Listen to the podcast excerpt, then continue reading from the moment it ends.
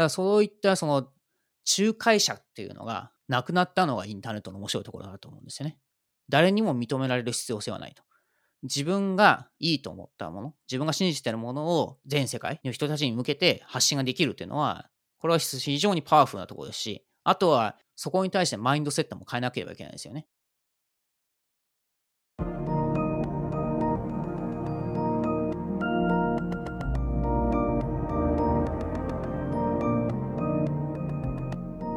NPO 法人まちづくりエージェントサイドビーチシティのポッドキャスト番組 SB キャストです。この番組は様々なステージで地域活動、コミュニティ活動をされている皆様の活動を紹介、活動のきっかけや思いを伺うポッドキャスト番組です。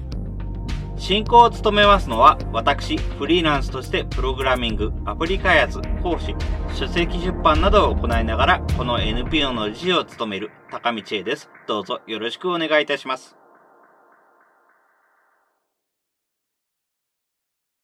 それでは、今回のゲストは、オートマジック FM というポッドキャストを放送しております、長谷川康久さんです。長谷川さん、どうぞよろしくお願いいたします。はい。よろしくお願いします。はい、よろしくお願いします。それではまず簡単にではあります自己紹介からお願いできますでしょうか？はい、えっ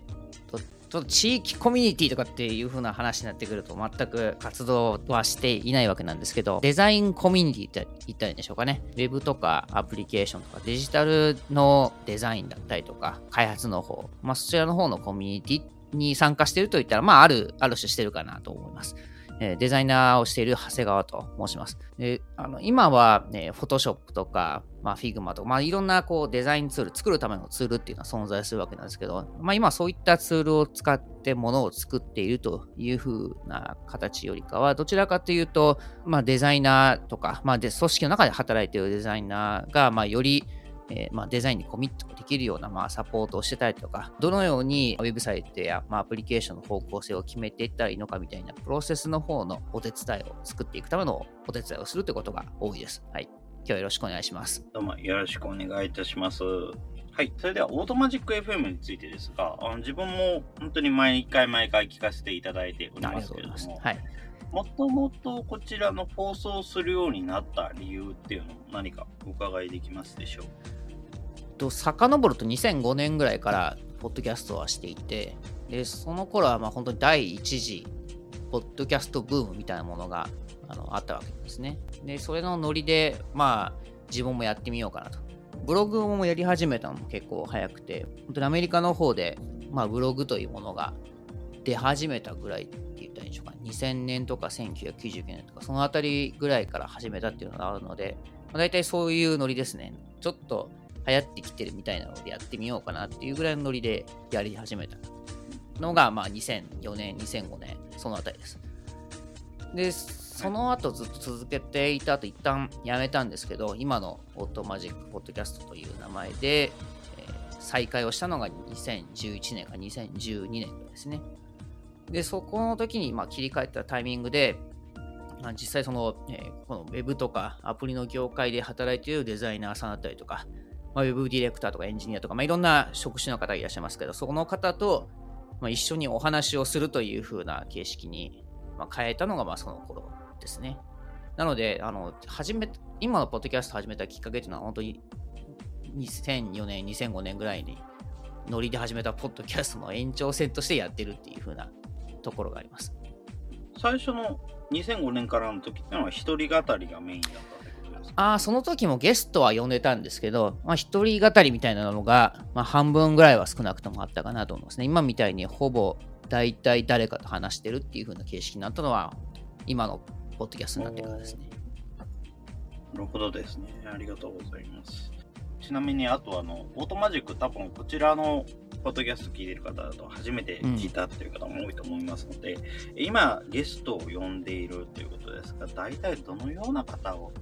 メインに呼んでいるっていうのは出ますか？あ、もうほとんど同業者って言ったらいいんでしょうかね。そのウェブとかアプリのデザインをしてる方っていうのが一番多いですね。まあ、デザインと一言言っても、印刷だったりとか、映像だったりとか、まあ、いろんなこうジャンルがあるとは思うわけなんですけど、私の場合だとそのウェブサイトとか、皆さんのそのスマホで動いてるアプリですよね。ああいったものの、えーデザイナーをやってる方が一番割合としては多いですね。その後、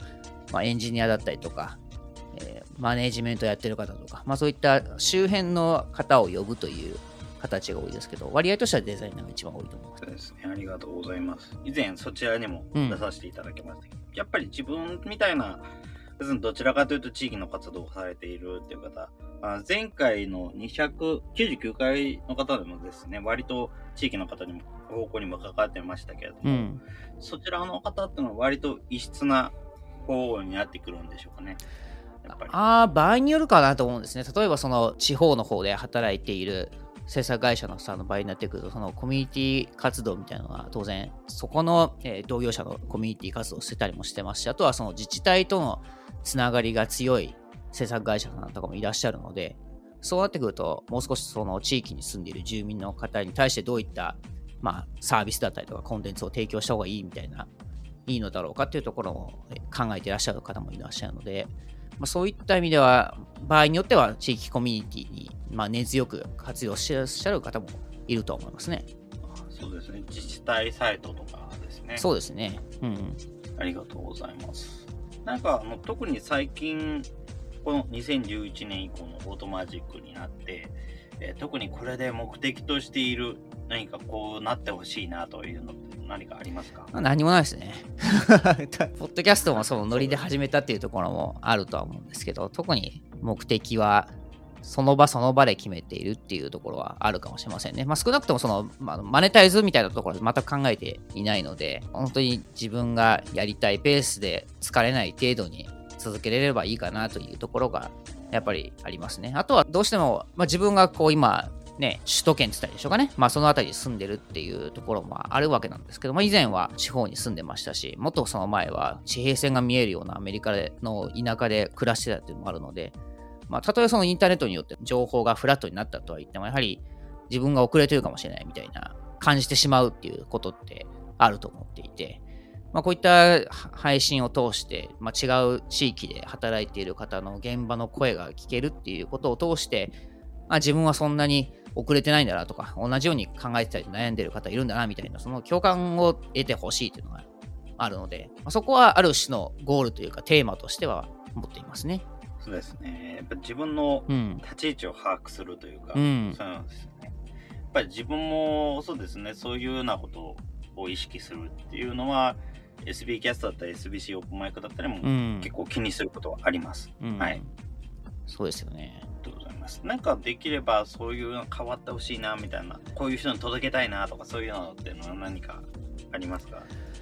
うん、そういった意味ではなんか一段落したかなっていうところもあるんですね、実はっていうと。その僕が始めたところっていうのは当然あのほとんどの方が自分の業界でそのポッドキャストをしている方も少なかったっていうのもあるわけなんですけど、やはりここ2、3年ぐらいで急激に同業者の方がどんどんどんどんこう、ポッドキャストをし始めていて、で、あの、いろんな角度からのコンテンツ配信って言ったんでしょうかね。その人の観点からの正しさって言ったんでしょうかね。面白さみたいなところを発信するっていうところが増えてきたので、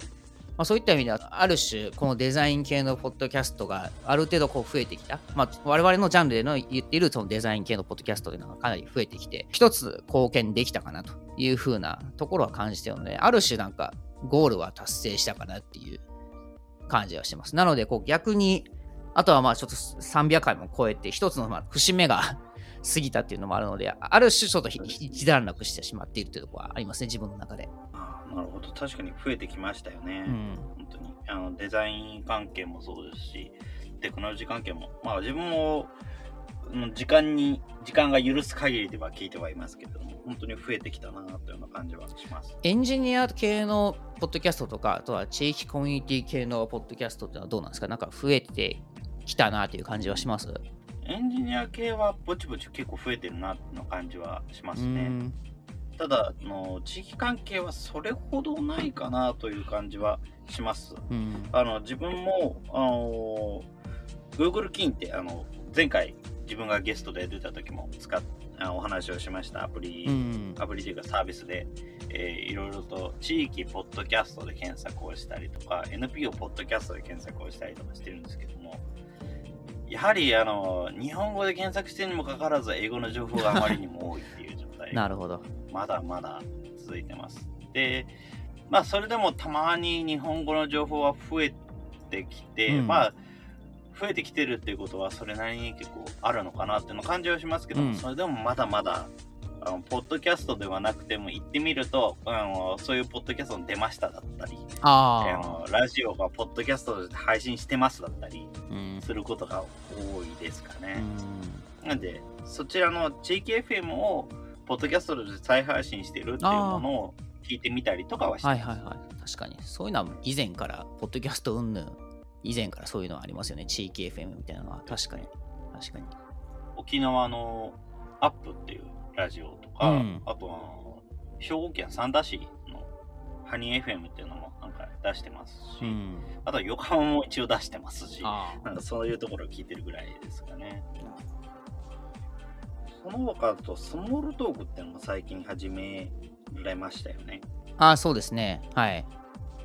続くかどうかわかんないですけど、今までのそのポッドキャストのそのゲストを呼びしてってやつは、まあ私の方からオファーを出して、きちんとこう段取りをして、まあ、当日収録日に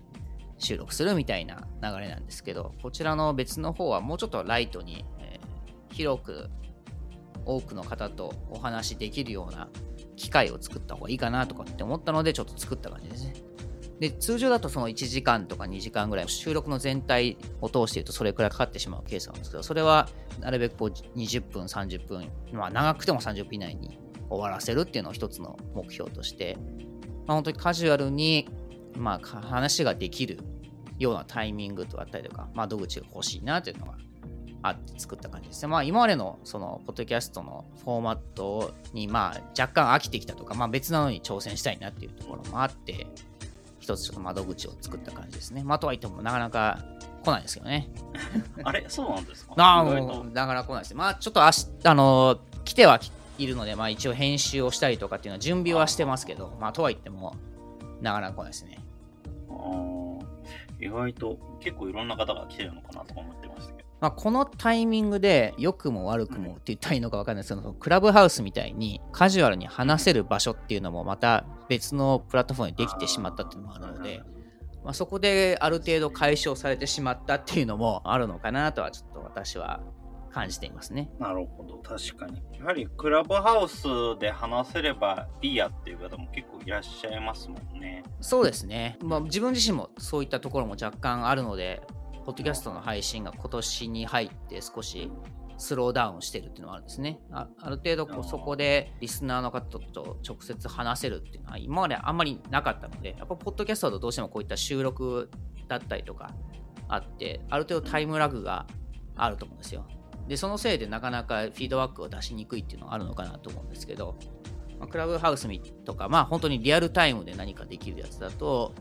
そういったリスナーと一緒に話すとか、そういうのがすごくしやすいっていう意味では、ちょっと魅力的ですね、そういった意味では。うん、そうですね。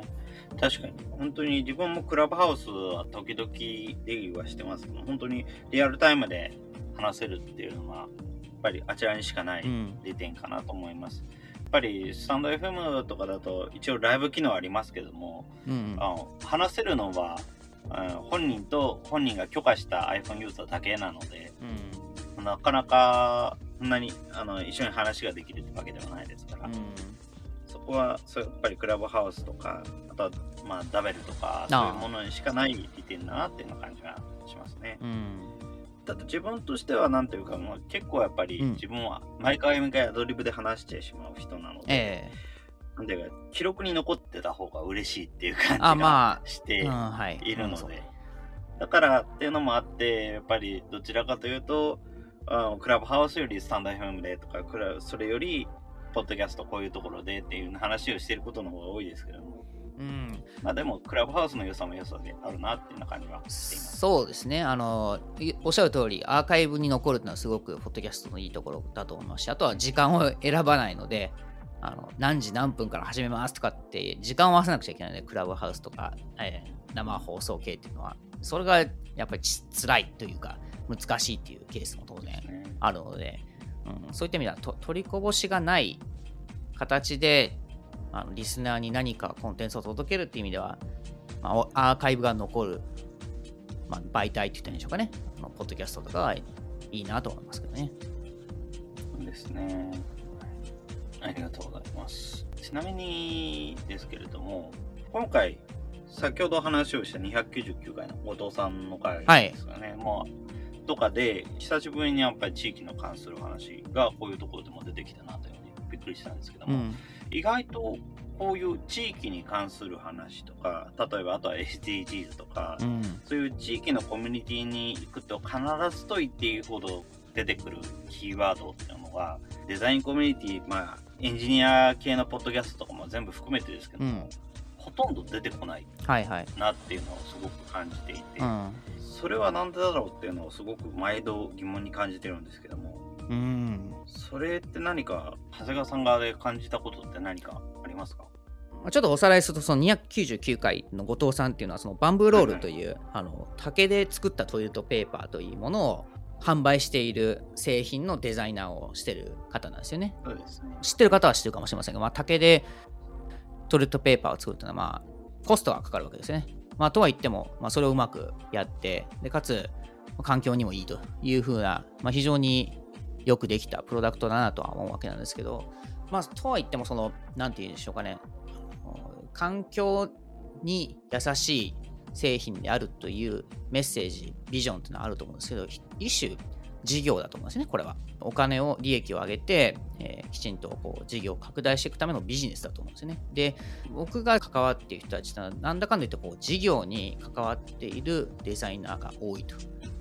いうふうなところがあるかなとは思ってますと。それはあの、まあ、メルカリだったりとか、ヤフーみたいなその大きな会社での事業ってだけではなくても、そのスタートアップもそうでしょうし、あとは制作会社っていうのもある種の事業だと思うんですよね。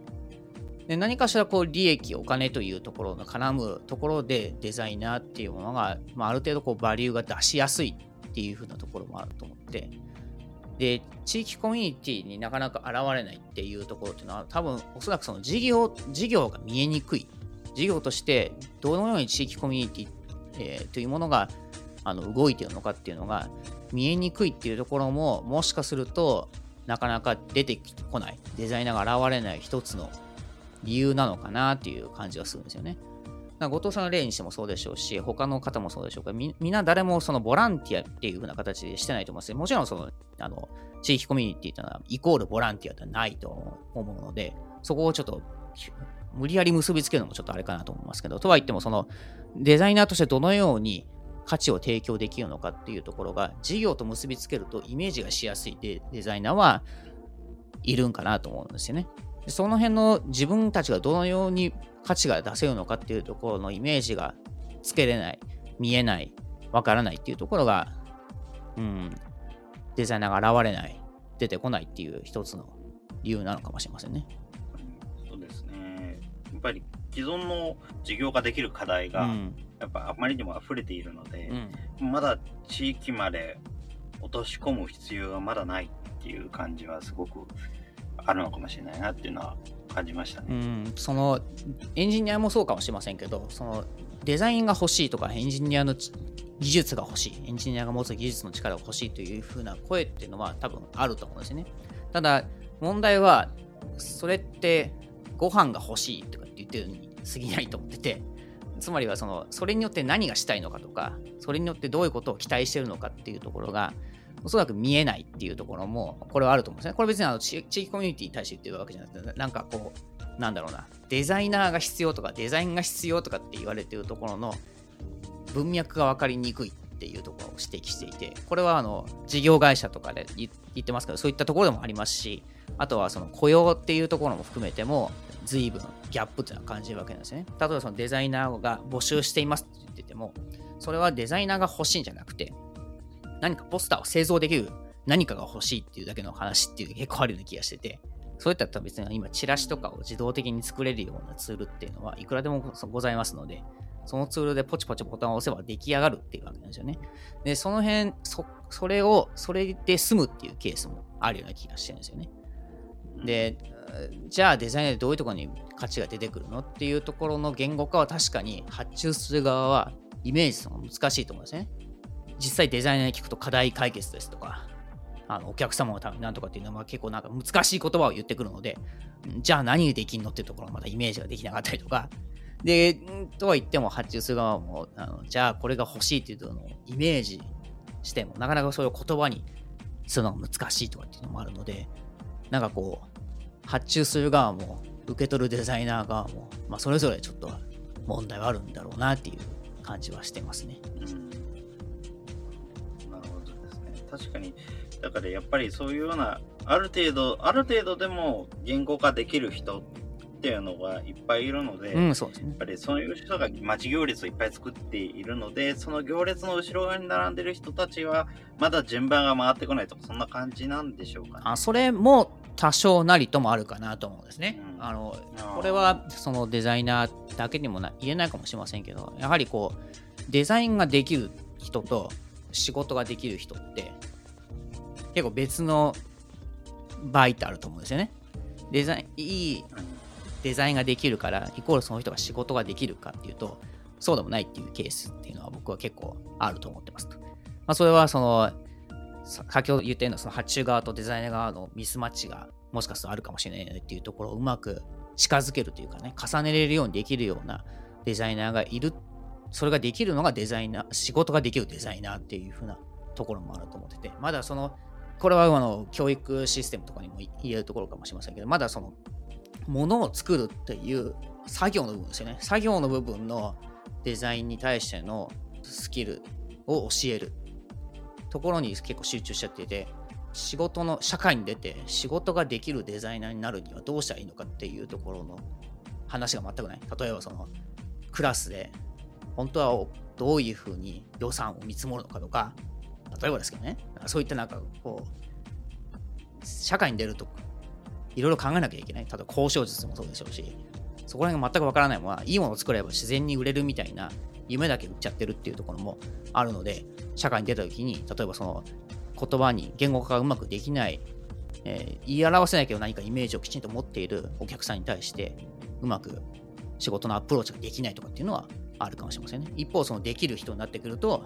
できるので、えー仕事はたくさんそこに集中してしまってるっていうふうなことはあるかもしれませんね。うん確かにそうですね。あの確かに物を作る作業っていうのは本当その通りでなかなか例えば仕事に生きる考え方とか、うんそういうものって結局仕事で身につけるところしことしかできないなっていうのは今のところはすごくあります。うん。例えば専門学校とかはそういうところだけではなくやっぱ実際に仕事に対する考え方に結びつくようなことをさせるような試みをいっぱいしてるとは思いますけども、例えばあのインターンシップで地域の授業に関わらせるとうん。か、いうようなことを積極的に特にあの自分の母校は母校はやっているっていう話を聞いているので、うん。えーそういうのもやっているんだろうと思うんですけどやっぱ圧倒的にままだまだそういうような学校は少ないんだろうなっていうようなうん。感じはしています。そうですね。なるほどですね。確かにそうですね。そうなると、実際に、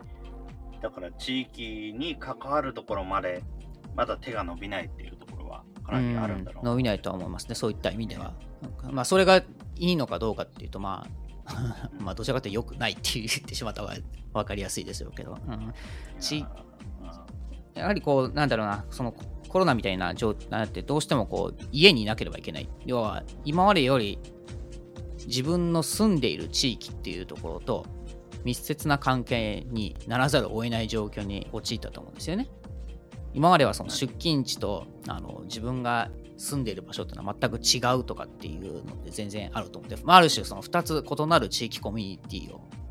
まあ掛け持つって言うんでしょうかね。2つまたいでるって感じでしょうけど今だとまあ1つですよね。主に、えー在宅の方だと特に。そうした時にふと自分の地域を見てみるとどうなってるのかっていうと、うん、例えばですかそのチェーン店しかなくてあの特に人と接する機会っていうものも特にない。そうそれは特にないという。のはもう場所がそもそもないとかね。例えばですけど。そういったことって立ち止まった今だから今だからこそ見えているっていうのはなんかありますね自分的に。そうですね。すごくそれは感じます。あの自分も正直なところ結構やっぱり NPO の用事で外に出ることが非常に多かったので、ぱりなかなか地域に関わる機会っていうのはなかったですけど、うん、そもそも今このようなところになってじゃあ話す機会がある人がいるかっていうと意外といないなという、うん、特にインターネットを使うようになっても今地域にインターネットツールを使って話ができるというような人があんまりいないので、うん、そもそも今ってのは本当に今遠くの人と仲良くなる機会がすごい多くなったんですけども近くの人と仲良くなる機会が全然ないなっていうのはすごくなんか物足りないなというような感じはすごくしています。それはありますよね。あとはその最近だと Zoom だったりとかそういったこうビデオ会議はできるようになりましたと。まあ、そういったそのデジタルツールみたいなのも出てきて、まあ、NHK とか普通のこう民放のテレビでも紹介されるようになってきているので、まあ、ある程度こうそういう技術を手軽に使って、まあ、遠方の方とでもいろんな話ができるっていうところはみんなある程度理解してるかなと思いますし、まあ、体験したこともある方もいると思うんですね。ただ、我々みたいにこうがっつりやってるから人から言うと、結構そのコミュニケーションって案件ベースになっちゃうんですよね。例えばこの今回のこれこれもポッドキャストの収録をするという名目の中接点があるわけじゃないですか。で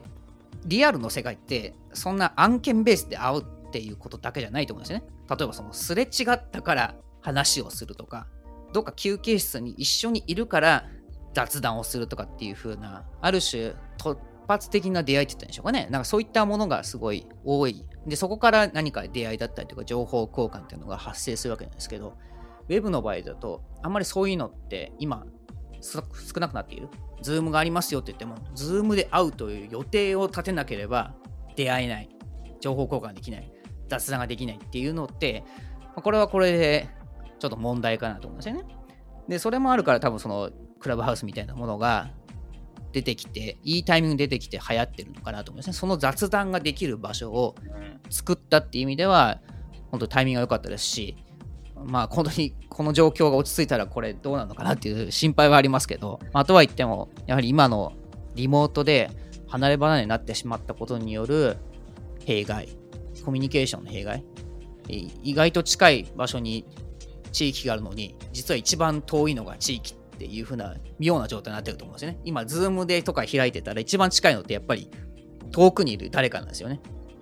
けど、本当は物理的に言うと自分の地域だったりとか、自分の街が本当は一番近いはずなのに、そこがなんとなくこう、心理的っていうかな、脳脳では逆転してるっていうところがあって、なんか面白い現象だなっていう感じはしますね。当に一番近くで遠いのが地域になってるということすごくあります。うん、やっぱり特に Zoom っていうのは自分が頑張んなきゃいけないので、うん、あの、うん、主催の人が開かない限り誰も集まれないんですよね。そうですね。例えば Discord みたいなところだったら三々五々人が集まるなんてことも可能っては言えば可能なんですけども、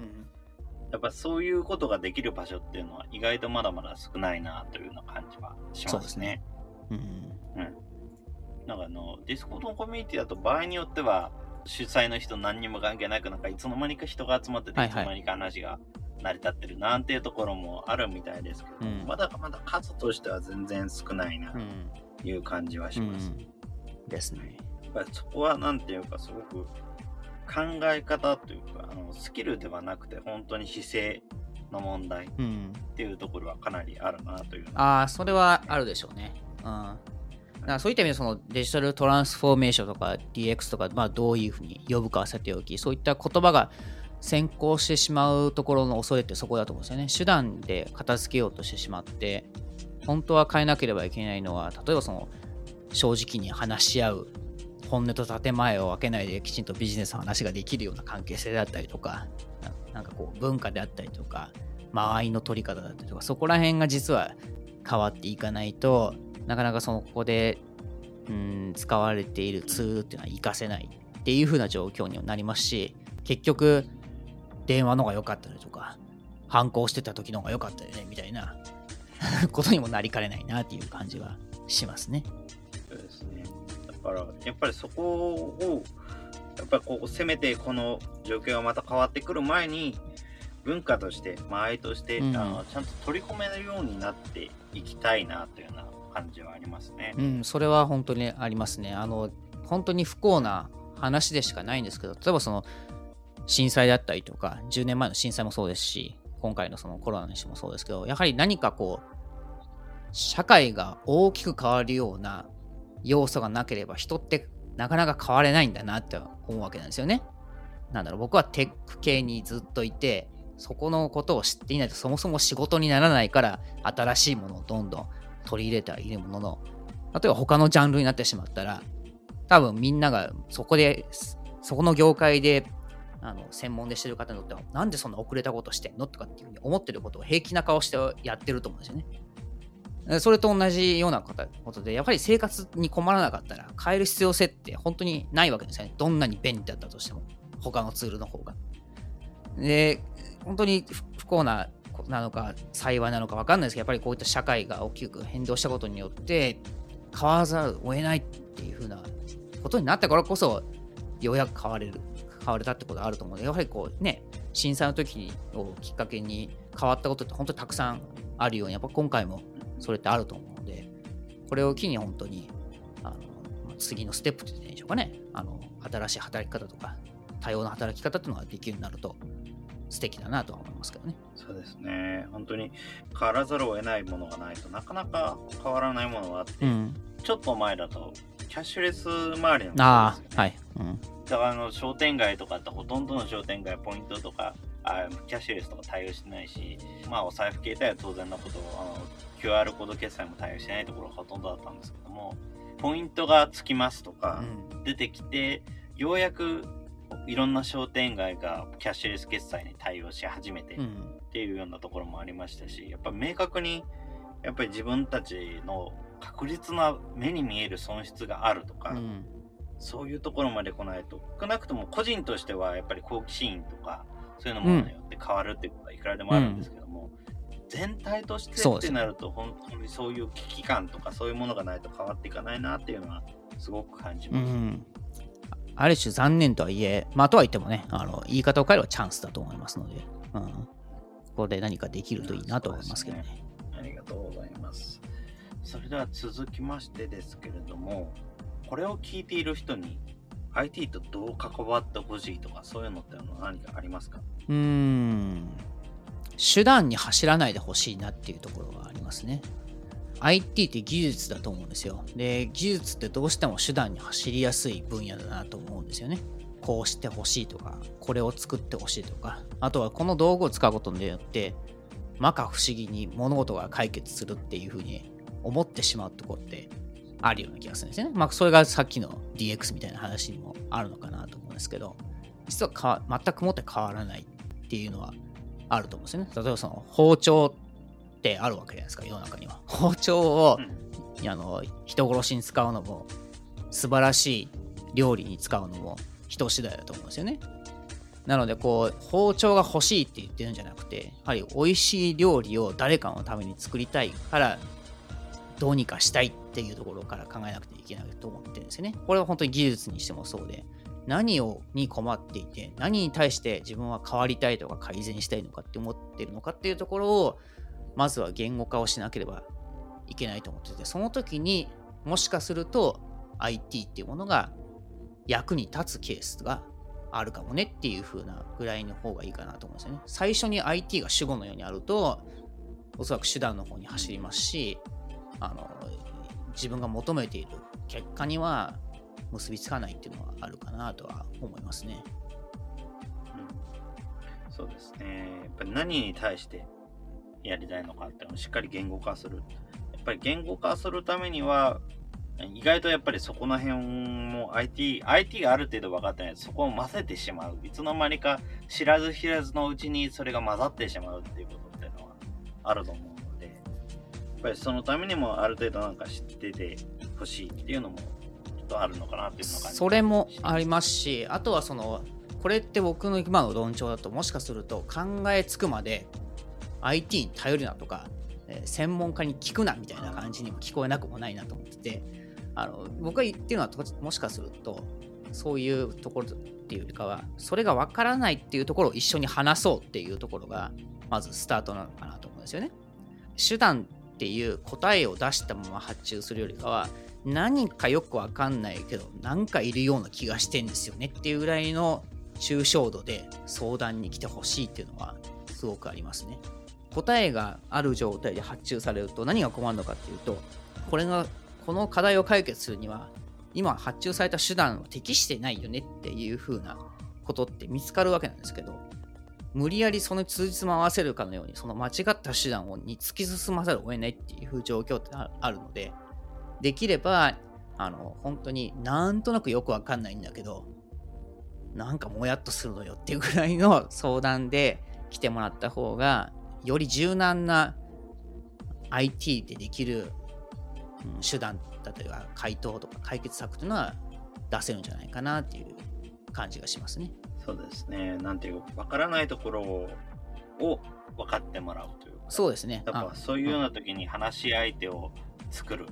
まあ、分からなければ分からないでもう最初から話し相手にと一緒に来るみたいな、そういうような関係性を作っていくっていうところでしょうかね。それができるのがおそらく理想的だと思うんですね。やはり分からないことを分からないって言えるっていうのはある種素敵なことだと思うんですよ、私からすると。信頼関係があるからそれが言えてるのかもしれませんし、そこが言えるっていうことが実は素晴らしいんだっていうことを分かっている方が言えてることだと思うので、それもある種文化の話だと思うんですよね。分からないことを分からないっていうのが恥ずかしいとか、隠した方がいいとか、外で言わない方がいいっていう風な文化で育ってたとしたら、なかなか言えないと思うんですね。私がこういうふうに言ったところで。うん。けど実はそこを言えるっていうことが一番、まあ、DX にしろ、IT 化にせよ、何何言ってもいいですけど、本当の答えっていうのが見つかるんじゃないかなとは思いますね。もう私ぐらいの年代になってくると、その、パソコンを買えばうまくいくみたいな感じの風潮だった時期ってあったわけですね。90年代とかって。ありましたね、確かに。うんそれってもう完全に手段だですし、IT を取り入れればなんとかなるって言ってるのとは大して変わんない。DX でやればなんとかなると思ってる人と変わんないと思うので、うん、で結局何したいのっていうところが分かんないと、やっぱりそんな高いパソコン、昔だと40万、50万とか普通にするので、その時にあんな高いものを机の上に置いてほったらかしにするってすごいもったいないことですけど、まあ実際そういうもったいないことをしてた人はいると思うんですよね。手段から入っちゃったせいで。だからそういったことを、うん、やっぱり今の世代とかこれからの世代っていうのはなんかなるべくややめてほしいので、うん、結局何したいのっていうところを、うん、考える一緒に会話し会話を通して考えるでもいいですけどそこができるといいなと思いますね。そうですね。結局、本当に何がしたいのかっていうところをを何か共有して意外ともらえないっていうのがうんあったりするので、やっぱりそこは関係性をちょっと作っていかないとなかなか共有できない、共有してくれないっていうところはすごくいろんなコミュニティにおいてあるなというふうに感じています。うん、そうですね。あの、今は僕の論調だと、その、もう気軽に聞いてくださいと。わからないことがわからない、抽象度が高いのを聞いてくださいって言ってますけど、これはある種の、あるデザイナーの視点であって、えー全デザイナーがそう考えてるとも限らないわけですからね。やっぱり手段をちゃんと提示してくれなければ仕事ができませんっていう風な方もいらっしゃいますし、それが間違ってるわけじゃないですけど、いろんなこう、期待値って言ったらいいんでしょうかね。期待とそれに対してどう答えるのかっていうふうなことが考えてることが、まあ、みんなそれぞれイメージしてものが違うので、まあ、そこが本当にコミュニケーション難しいところかなと思いますけど、まあ、私の場合とかだとそういうふうに捉えるっていうふうな感じですかね。いや、本当にそれはすごくそうですね。例えば本当にそういうお話を、例えばスモールトークとか、あとはクラブハウスみたいな場とか、みたいなところでもしていければいいなというところでしょう。そうですね。それもそうですし、そのポッドキャストとかにしても、あの私これと併用して、そのブログとかも書いてますけど、ブログとかになってくると、どうしてもこう、文体がすごい硬くなるんですね。自分の性質上。はっきりとこう言い切るっていう風にした方がいいって誰かにアドバイスされてからずっとそのスタイルになってますけど、どうしてもこうどういうノリで、どういう文脈で、えー書いてる人なのかっていうのがわからないと思うんですよね。文章だけだと残念ながら、私の文章力だと。で、それもあるので、会話とか生の声とか動画というものを通して、文章だけ、文字だけでは分かりにくい文脈だったりとか気持ちみたいなものが伝えて、まあ、それの中で、あこの人にはこういう系の相談ができる人なんだっていうのがなんとなく伝わっているのであれば、まあ、それはそれで幸いですね。うん、そうですね。ありがとうございます。はい。そういうような話をともっとしていければですね。うんはい、では、えっ、ー、と、続きましてですけれども、今後、インターネットでオートマジックの活動を知るには、まあ、オートマジックの、オートマジック FM 聞きましょうって話なんですけども、あの、なんかその他何か、これは、ここを見ると、他のなんか、オートマジック FM 以外の情報が分かりますよとか、そういうと場所ってあるんですよ。であるとしたら、ツイッターが一番いいと思います。ブログだったりとか、ポッドキャストだったりとか、クラブハウスで突発的に配信だったりとか、あとは登壇の情報とかもそうですけど、まあ、そういったものが全てこちらので垂れ流してるので、一番ここが手っ取り早いかなと思います。ああ、そうですね。ですね。ありがとうございます。自分もポッドキャスト以外は、実のとこあんまり意外と長谷川さんと声を聞く機会ってないので、自分もなんかクラブハウスとかでお話ができれば面白いなと思います。今ちょうど Twitter の方でもベータ版みたいな形でそのクラブハウスとすごく似た機能を出してはきてるので、もしかするとそっちの方に移動してしまうってことはあるかもしれませんけど、まあそうなった時でもですね、Twitter フォローしていただいてれば大体わかると思います。ね、そうですね。はい。自分もそちらの方も気にはなってるんで、はい、うん、ぜひ。それでは、最後になりましたけれども、はい、オートマジック FM やそれら以外も含めてですけれども、活動の何かのキーワード、難しい。これは大事だと思ってるものがあれば、お伺いできますでしょうか？ああ、それは難しいな。なるほど。うん。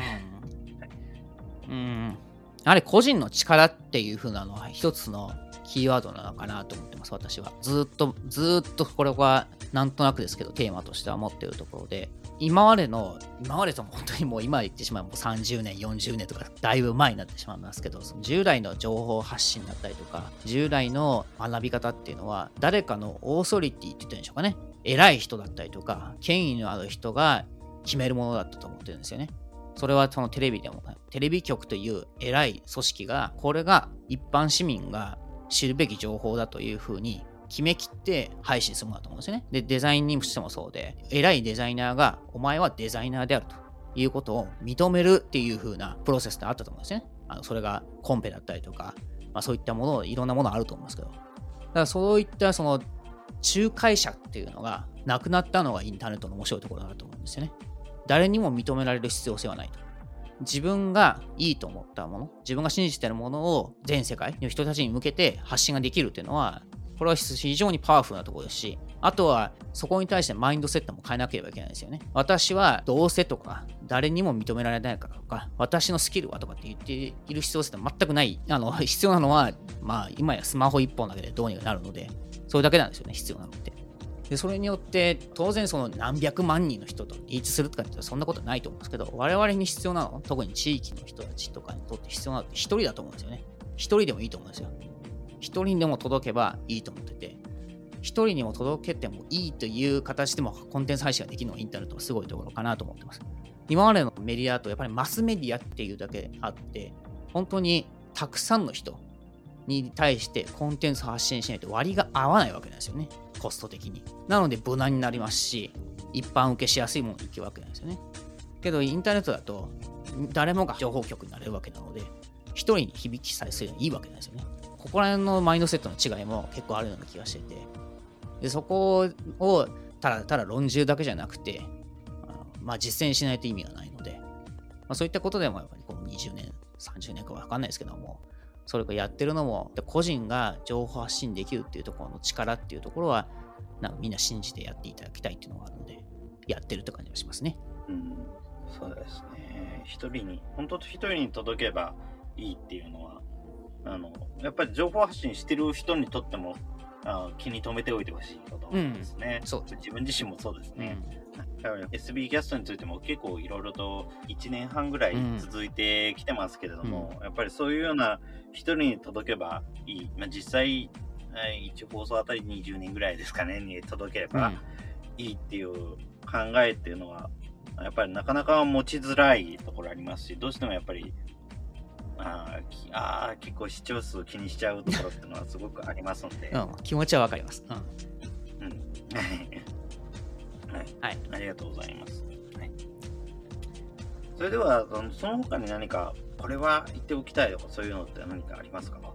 いやまあこんな感じの人ですけど興味があったらツイッターとかフォローしていただけると嬉しいですっていうぐらいですねはいそうですねツイッターでつながってると本当にいろんな話を聞けるのでデザインって言っても、まあ自分もデザイナーっていうほどのスキルはないので、わからないところも多いですけど、わからないのはわからないなりに、やっぱり見えてくることってすごいあると思うんですよ。そういうデザイナーの教育の現場ってこうなってるんだと、うん、そういうのっての分かるっていうのはなかなか他の機会で知りようがないっていう、うん、自分もフリーランスで一人で仕事をしている。とどうしても技術者とかあとはあのデザイナーとか、うん、そういう専門職の人の意見とか考えを聞く機会があんまりないので、すごくそこは助かっています。はい。本当に、まあ、自分で探しに行かなければいけないっていうところは、まあ、一つ大変なところでありますけど、まあ、とはいっても、キーワードを書き込むだけで、何かしら出てくるのが、まあ、このインターネットの興味深いところでもあると思うので、うん、これってどうなんだろうかっていう、ちょっと一歩踏み出すのはすごく重要ですよね。その、今特に本当に見出しを読んでとか、インパクトのある写真でリアクションしてしまいがちだと思うんですね。これがダメだとか、こんなんどうなのとかけど実はもうちょっと本本読んであとは分かんない言葉に対してちょっと検索をしてみるとかしてみると実はもうちょっと深い事情があるんだなっていうのは見えてくると思うので多分そういった行動をするとかっていうのは、まあ、全ての情報に対してそれをするのは大変でしょうけどまあ週に1個ぐらいそういうことをやってみるっていうのは必要じゃないかなと思いますね。そうですよね。本当にいろんな話、いろんな情報を今得られるので、それこそ聞ける人っていうのも意外といますし、うん、ツイッターで仲良くなった人と話をするとかでもいいですし、そういうような場もいっぱいあるので、そういうようなところからどんどん知識の幅を広げていってもらえると嬉しいなとは思いますね。うん、ありがとうございます。それでは、大体このぐらいで大丈夫でしょうか？他はよろしいですね、はい、大丈夫です。ありがとうございます。はい。ありがとうございます。それでは、本日のゲストは、オートマジック FM パーソナリティの長谷川恭久さんでございました。長谷川さんどうもありがとうございました。はい、こちらこそありがとうございました。はい、ありがとうございました。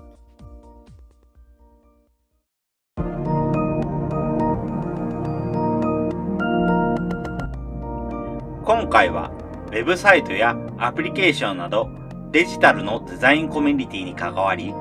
オートマジック FM というポッドキャストを放送している長谷川康久さんにポッドキャストの内容と継続する意味、地域の人たちに持ってほしい IT との関係性についてのお話を伺いました。オートマジック FM は2011年頃から配信を行っており、ウェブやアプリケーションの業界で働くデザイナー、ウェブディレクター、エンジニアとの対談を行うポッドキャスト番組。不定期ですが、現在は月に2回程度の間隔で配信を行っています。たとえインターネットによって情報がフラットに得られるようになったとはいえ、自分が遅れていないかどうかと感じる時もある。そのような時に、ポッドキャストを聞いて共感を得てほしい、ということをテーマとして考えているとのこと。最近では、スモールトークとして普段より短く30分程度で終わる放送も開始。広く多くの人と話せる機会も作っています。ウェブ上では多くのことが案件ベースとなってしまう。ズームでビデオ会議ができるようになり、遠方の人と話すのが簡単になった。しかし、用事がなく偶然出会うということは簡単にはできなくなってしまった。そのため、長谷川さんはクラブハウスのような雑談ができる場所にも注目をしています。また、長谷川さんは IT について手段に走らないでほしいと言います。技術はどうしても手段に走りやすい。こうしてほしい。これを作ってほしい。この道具を使うことによって摩訶不思議に物事が解決する。